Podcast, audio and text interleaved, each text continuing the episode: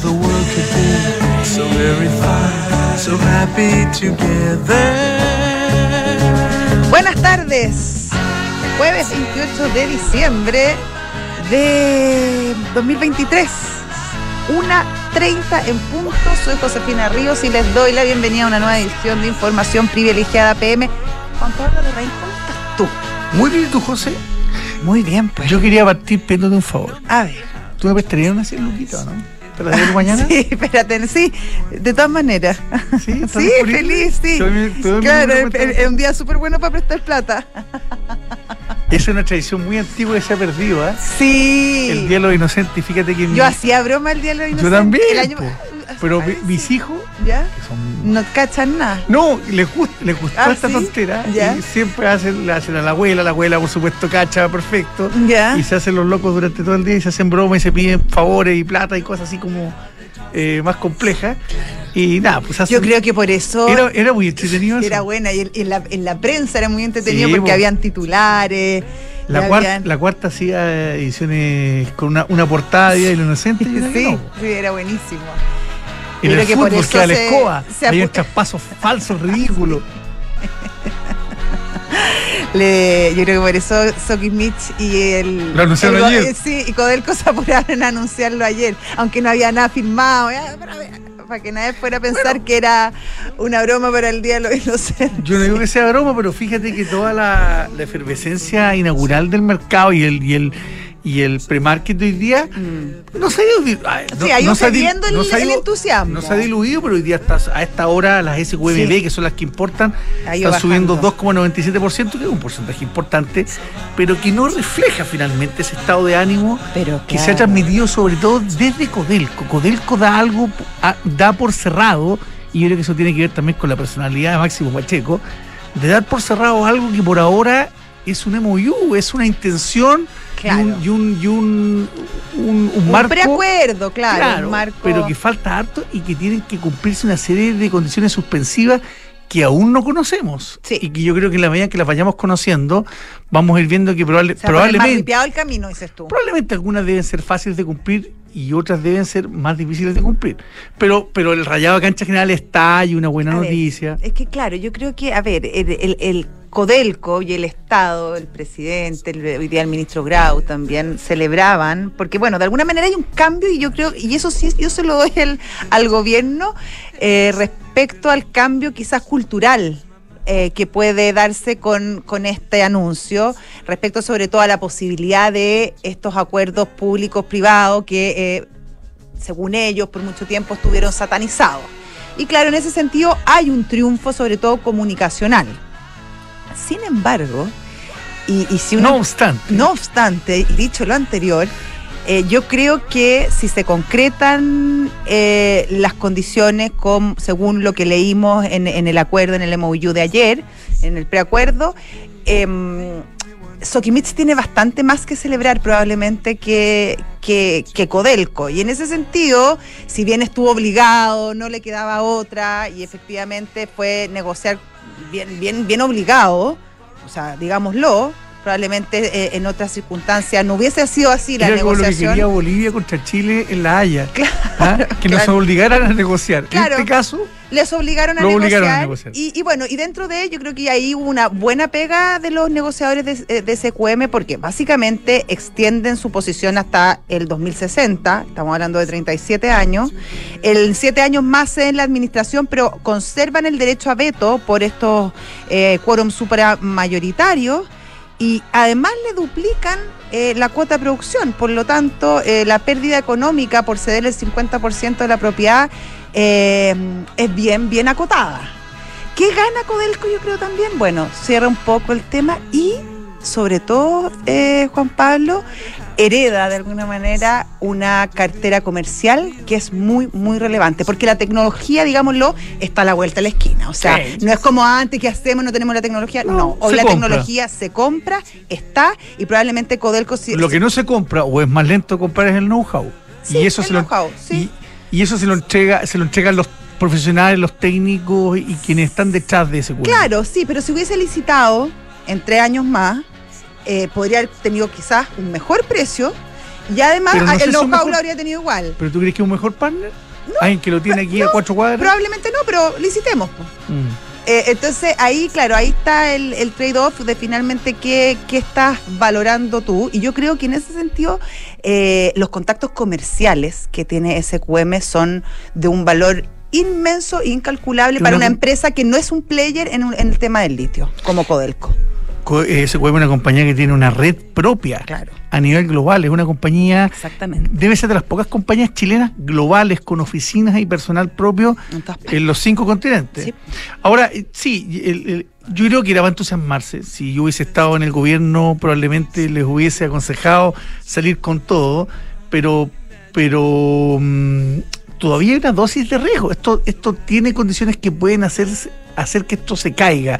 Los incentivos están puestos para que se cumpla, para que se firme, para que se llegue Sí. finalmente a la firma definitiva. Eh, ojalá que esa cadena del presidente que dio anoche eh, sea el inicio de un buen recuerdo y no el ícono de un proyecto anunciado con tantos bombos y platillos que se cae. Claro. Oye, hay otra, siguiendo con las uniones felices, eh, parejas que, que el destino une. Tenemos que eh, hoy día la Fiscalía Nacional Económica aprueba definitivamente la operación de fusión entre la matriz de ABCDIN, la ABCDIN, y la Polar. Esta es una, una fusión que se anunció hace algunos meses atrás y que obviamente estaba esperando el vamos de, la Fiscalía Nacional Económica que hoy día anuncia el vamos y dice que eh, básicamente la investigación eh, que, que se hizo para, para dar curso a esta operación estuvo enfocado en dos aspectos principales. Una que tiene que ver con el retail de productos, que es el core business de estas dos empresas, y también el retail financiero, que sabemos que es un una, una parte muy importante del negocio de la, del retail clásico en el último tiempo, que en, en algunos casos es, es incluso la, el- la locomotora de- de este tipo de negocio. Quizá la investigación tuvo, puso mucho más ojo ahí porque era evidente que ABCDIN con la Polar a nivel de producto eran muy complementarios. Eh, se cruzaban poco y el tamaño que iban a adquirir juntos no le llega ni a los talones a los tres grandes. grandes, claro. Por lo tanto, desde esa perspectiva no, no, no había mayor conflicto. Probablemente lo financiero, que es más complejo de ver, de analizar y ver sus consecuencias, estaba puesto todo ahí. Pero fíjate que lo que me llamó la atención a mí, y hace tiempo que no pasaba, y aquí vamos a ver prontamente algún oficio de la CMF, es que la acción de la Polar ayer subió 20%, tuvo que ser suspendida. Sí. Y es evidente que hubo una filtración de que la operación estaba lista. Es Claro, evidente. Es evidente. Y bueno, yo creo que- suspendieron la. ¿Te acuerdas? Estábamos ahí cuando Sí, pues. suspendieron justamente la transacción de la, de la, de la acción. Y hoy en la mañana la acción también subía más que se cueme. En la mañana subía más de 10%. Al final se terminó dando vuelta porque probablemente la gran ganancia se la, la- la hicieron ayer. Pero, pero fíjate que, que vamos a ver qué pasa. ver sí, quiénes Fueron, obviamente. quiénes fueron los perlas que Lo- compraron lo- ayer. Los soplones, exactamente, y los que se avivaron y terminaron comprando. Oye, yo una última cosa, hoy día en la mañana estuve en el Ministerio de Ciencias, eh, Juan Pablo, porque se dio a conocer, bueno, en la- durante la tarde se van a entregar los datos y, y- y- y las bases de datos para la gente que quiera revisarlo, pero se entregó la encuesta nacional de mm, que mide el gasto en I más D. La novedad de este año es que el instrumento es completamente nuevo. Esto fue, ¿te acuerdas que en 2018, durante la administración Piñera, se comenzó a hablar de que eh, la encuesta y la forma de medir el I D eh, no estaba muy acorde a la realidad y que habían un montón de elementos que no se estaban midiendo.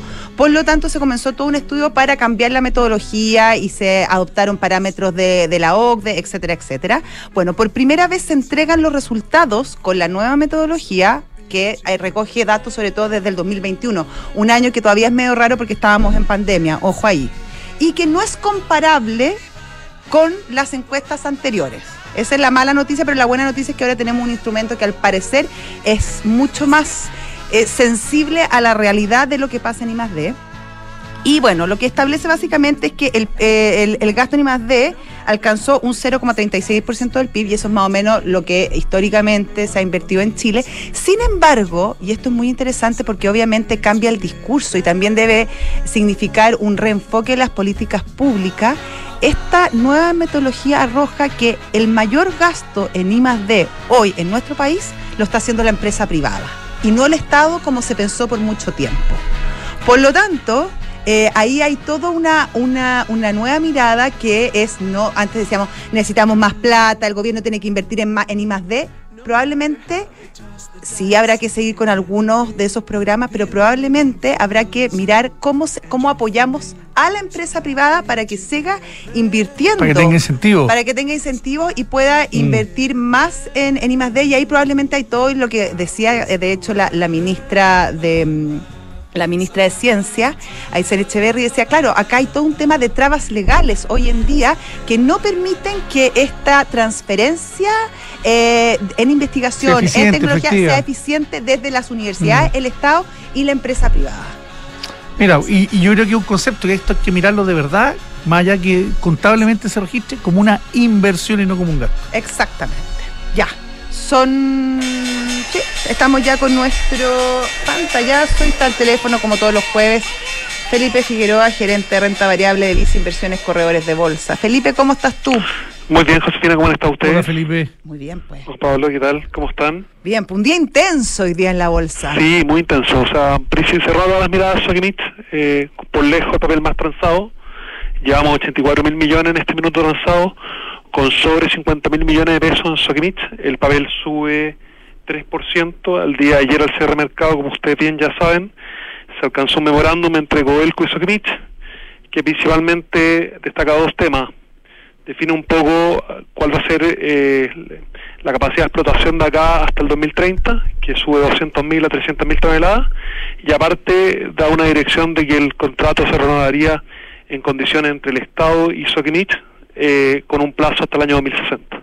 Obviamente esto era algo que el mercado estaba en parte esperando que se alcanzara un acuerdo, no se sabía cuándo se iba a alcanzar un acuerdo, pero eh, la acción ha andado muy bien. En general el último mes, tampoco es algo ajeno porque eh, si uno ve al Marley también había subido, pero esto le quita una presión, le, le, quita riesgo político a la compañía, le da, le da continuidad pasado el 2030, que era el principal ruido que tiene que tenía Sokimich, así que obviamente una noticia muy positiva para el papel, el papel sube como les comentaba con alto volumen, sobre un 3%, en la mañana estuvo subiendo cerca de un 6%, creemos que también que hay una toma de utilidades por parte muchos inversionistas, porque el papel si bien no ha andado bien en el año, desde noviembre a la fecha ha subido cerca de un 30%, y lo que hemos visto que el, que el litio eh, internacional ha seguido corrigiendo. Principalmente creemos que los inversionistas que se están posicionando hoy día en estas compañías en litio están en buenas cuentas viendo precios bastante más altos y que ya estamos llegando, como lo hemos comentado en otra oportunidad, a las partes más bajas de precio. Y obviamente, como les comentaba, esto es una muy buena noticia para la compañía porque ya despeja este esta incertidumbre que había en la empresa. Oye, Felipe, Felipe, siendo tan buena noticia y en la mañana tú lo, decías, subió subió bastante, ¿por qué a esta hora el, alza es, moderada? Muestra el comportamiento de, un papel en un, en un buen día, pero no después de una notición como este. Me imagino que parte en parte se debe también que el papel ha andado muy bien. Un 30% de noviembre a la fecha es bastante. Eh, el papel había caído de forma importante el año, está recuperando parte de la caída. Y si uno mira al Vermalde, que también siempre se comparan ambas compañías, yo estaba haciendo ese análisis en la mañana, si uno miraba a inicios de noviembre, ambas compañías habían caído más o menos lo mismo en el año, prácticamente lo mismo, un 40% ambas a, los primeros días de noviembre, y eh, en el rally de noviembre a la fecha, Soki en, Estados Unidos en dólares ha subido un 28,5% y Albemarle un 18%. Por lo tanto, me imagino que muchas muchas personas, es muy comparable el Male y Soki, ven esta diferencia y empiezan a tomar utilidades cuando se van separando estos dos activos.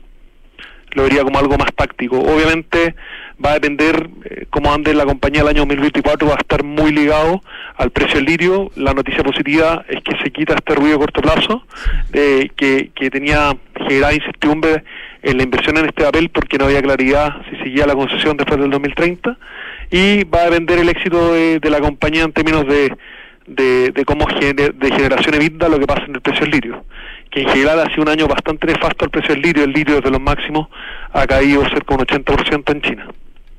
Eh, en otro en otros temas, el dólar eh, se está acercando un poco a los niveles máximos que habíamos hablado la semana pasada, en el sentido de que a estos niveles ya vemos que el dólar no tiene mucho espacio para seguir subiendo. Si bien vimos niveles más altos durante la semana, salió rápidamente venta en, el tipo de cambio, en el, en el dólar. Y esto nosotros ve- vemos buenos fundamentales. Vemos que si miramos las tasas que teníamos hace un, hace un par de meses, veíamos un Treasury que estaba al 5%, hoy día está al 3,8%, la tasa de 10 años en Estados Unidos. El cobre se posiciona nuevamente sobre 3,9% y ya lleva un par de semanas con niveles bastante reactivos y los fundamentales para el próximo año nos dan un dólar más bajo que los niveles actuales, pues nosotros creemos cuando el dólar se acerca a 900 sobre 885, vemos que hay una oportunidad para estar vendiendo dólares.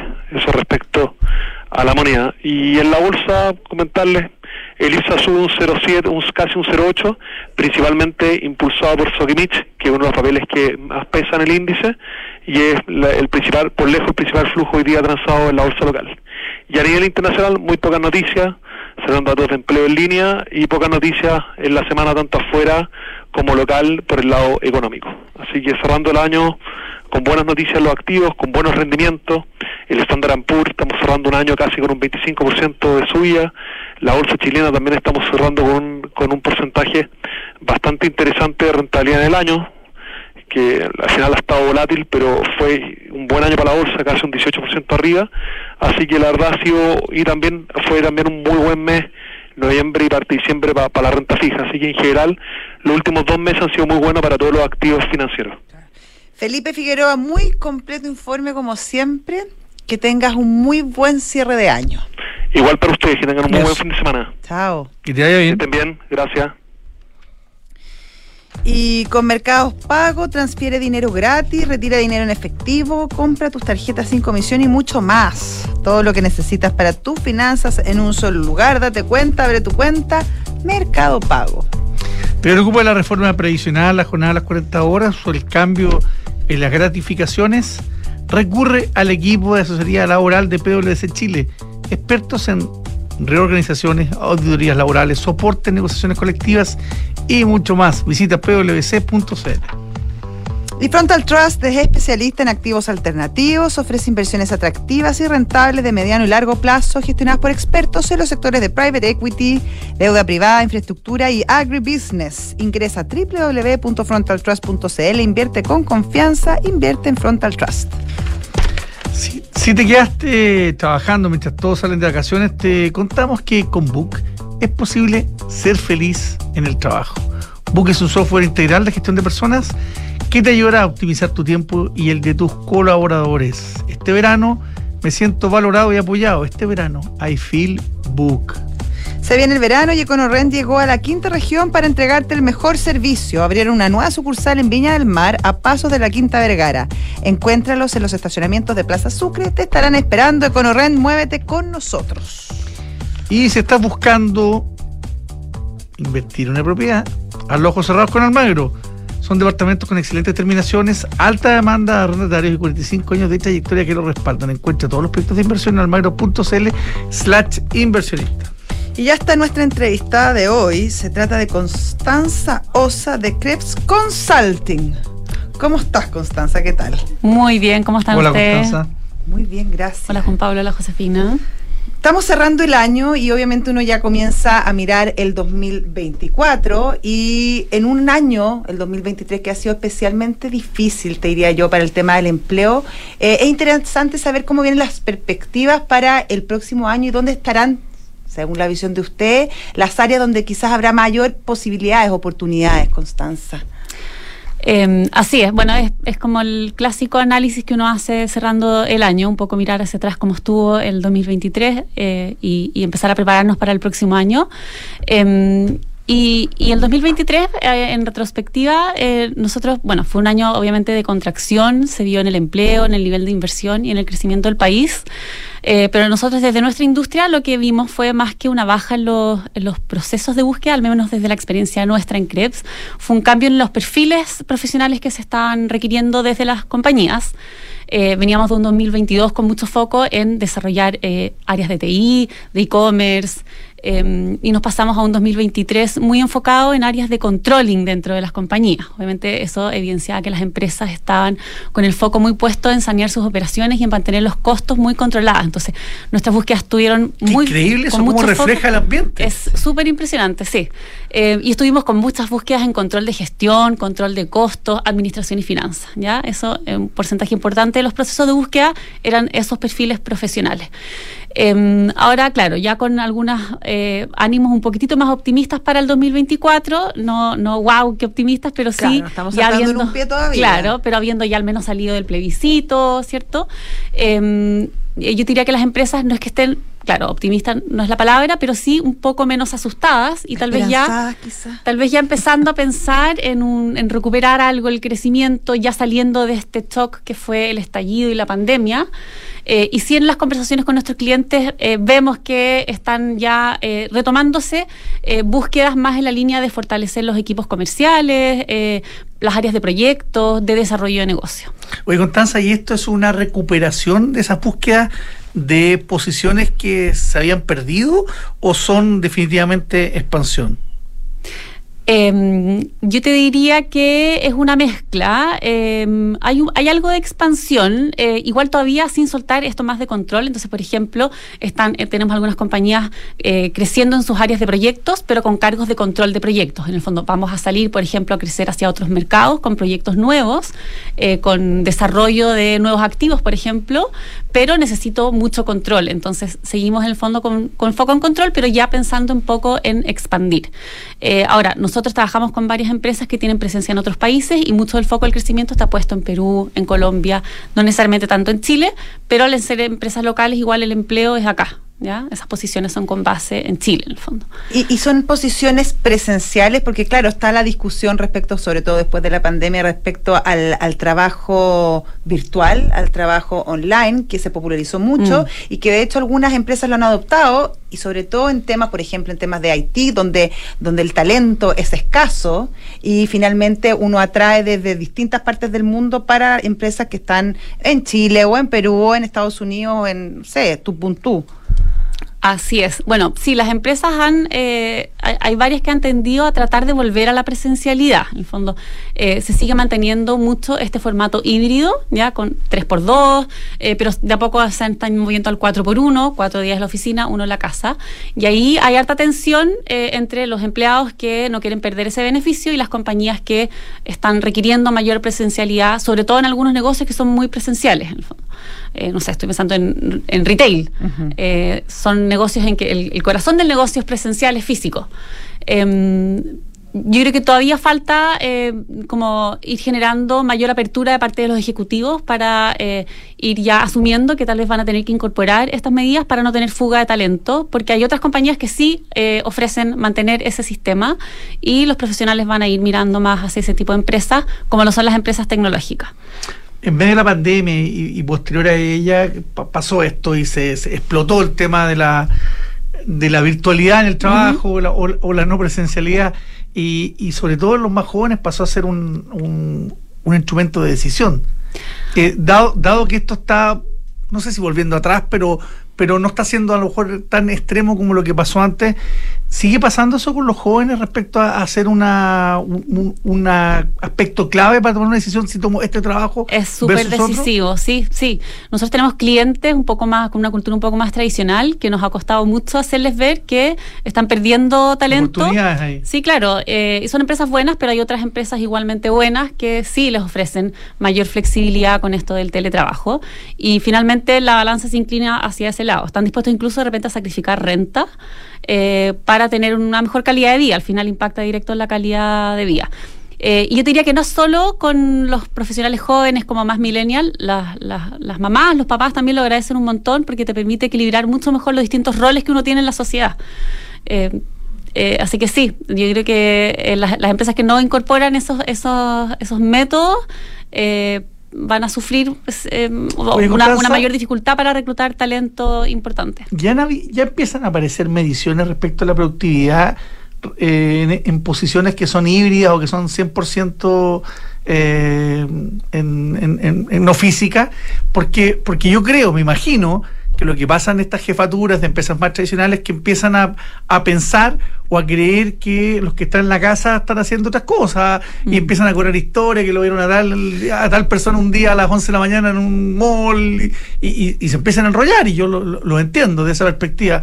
Empie- ¿Hay números, empiezan a aparecer números respecto a eso no? Mira, falta todavía, eh, y ahí un poco el llamado también es a que las, em- las compañías también hagan sus propias mediciones. Tú puedes medir la productividad eh, y, y- y, en el fondo, sobre todo si estamos hablando con roles profesionales, que son los que nosotros buscamos, también uno mira directamente al final el nivel de, de logro de resultados, en el fondo. Si, si la persona llega a los resultados, cumple con los objetivos, bueno, la verdad es que si ese, ese, ese trabajo lo hace en la mañana o lo hace en la noche, debiera, debiera dar un poco lo mismo. Sobre todo en algunos cargos en que sí es mucho más factible. Cuando, sobre todo cuando son temas de, de metas, porque claro, hay otros, hay otros tipos de trabajos que necesitan mucha coordinación, Interacción, necesitan interacción, claro. necesitan eh, eh, estos brainstorming, entonces al final también va dependiendo de, de qué clase de trabajo haces tú. Exactamente. Sí, claro, hay, hay cargos en que no es posible nomás, en el fondo. Eh, posiciones que tienen que ver con atención de público, obviamente que no, no puedes, no Pero puedes eso incluso tener. está variando porque ah, es tal el desarrollo del comercio online que me imagino que también en las empresas grandes de retail habrá una reconversión respecto del vendedor en tienda, que siempre va a haber, pero respecto a la cantidad a lo mejor de los operadores que va a necesitar para estar eh, operando justamente los sistemas de, de venta online. Exactamente. Y yo les comentaba que el 2022, que fue como la expansión de las áreas de, de TI dentro de las empresas y de las áreas de e-commerce, eh, y ahí estuvimos súper, súper eh, focalizadas en búsquedas de ese, de ese nivel, en el fondo. Eh, va a seguir siendo también, de todas maneras, un impulsor importante eh, en los próximos años las áreas de TI. Eh, y ahí hay alta demanda de talento y, y- y- y se está haciendo difícil poder ser atractivo con una oferta, porque en el fondo se los levantan muy fácil también de otras empresas. Tienes- tienen muy claro esos profesionales el valor que tienen ellos en el mercado y por lo tanto también son súper exigentes como contraparte al momento de negociar, por ejemplo, una carta oferta. eh, son, son difíciles de tentar. Son duros. Difíciles de saben tentar. cuánto Tienen que Saben sartén, el- saben el que son, saben que Saben son vale. escasos. Sí. Y ahí, y ahí eh, algo positivo que trae, que ha traído la inmigración, más allá de todas las dimensiones políticos, sociales, está todo el tema de la seguridad con la inmigración ilegal que día se conversa, pero yéndonos a, a profesionales que tienen su situación regular hoy día, eh, ellos en las áreas de TI destacan muchísimo. Los sí. venezolanos son secos. Son muy buenos, muy tienen, buenos. bien- llegan ingenieros muy bien preparados, eh, que tienen muchas menos oportunidades en sus países y acá hay un nicho donde todavía nos falta talento, eh, faltan, faltan institu- institutos que formen profesionales en esa materia y además vienen con un nivel de inglés muy superior al que tenemos en Chile. Entonces ahí tienen una ventaja competitiva bien importante. Constanza Osa, socia de Krebs Consulting, muchísimas gracias por venir a vernos y conversar con nosotros aquí en Información Privilegiada. Muchas gracias a ustedes. Nos vemos. Chao, chao. Conoce la variedad de modelos Ducati con máxima tecnología y sofisticación. Aprovecha las últimas unidades disponibles a precios muy especiales. Visítalos en Avenida Las Condes, 11.412 o en ducatichile.cl. 885,30 es el valor que tiene el dólar a esta hora. Mañana, último día de transacciones formales, el lunes feriado, se acaba el año. Así que si quiere tomar posiciones, si quiere vender, quiere comprar, lo mejor es estar informado y operar a través de Mercados G. Su plataforma es muy fácil, es muy sencilla, muy amigable. Y los beneficios de Santander Latam nos, nos permiten volar y viajar. Puedes acumular millas con todas tus compras, las canjeas por el destino que quieres y disfrutas de increíbles beneficios que harán que siempre te preguntes, ¿y si nos vamos de viaje? Conoce todos los beneficios en santander.cl. Santander, tu banco. Nos vamos, José. Nos vamos y nos reencontramos mañana. Mañana de nuevo. Oye, bueno, nos ha tocado esta semana. Sí, ¿eh? ha sido bonito. Por todo lo que no nos va a tocar al principio del Exactamente, 24. ¿eh? Tal cual. Quédense con nosotros, ya viene Visionarios con la historia de Tim Berners, el creador de la Triple W, y luego Santiago Adicto con su creador Rodrigo.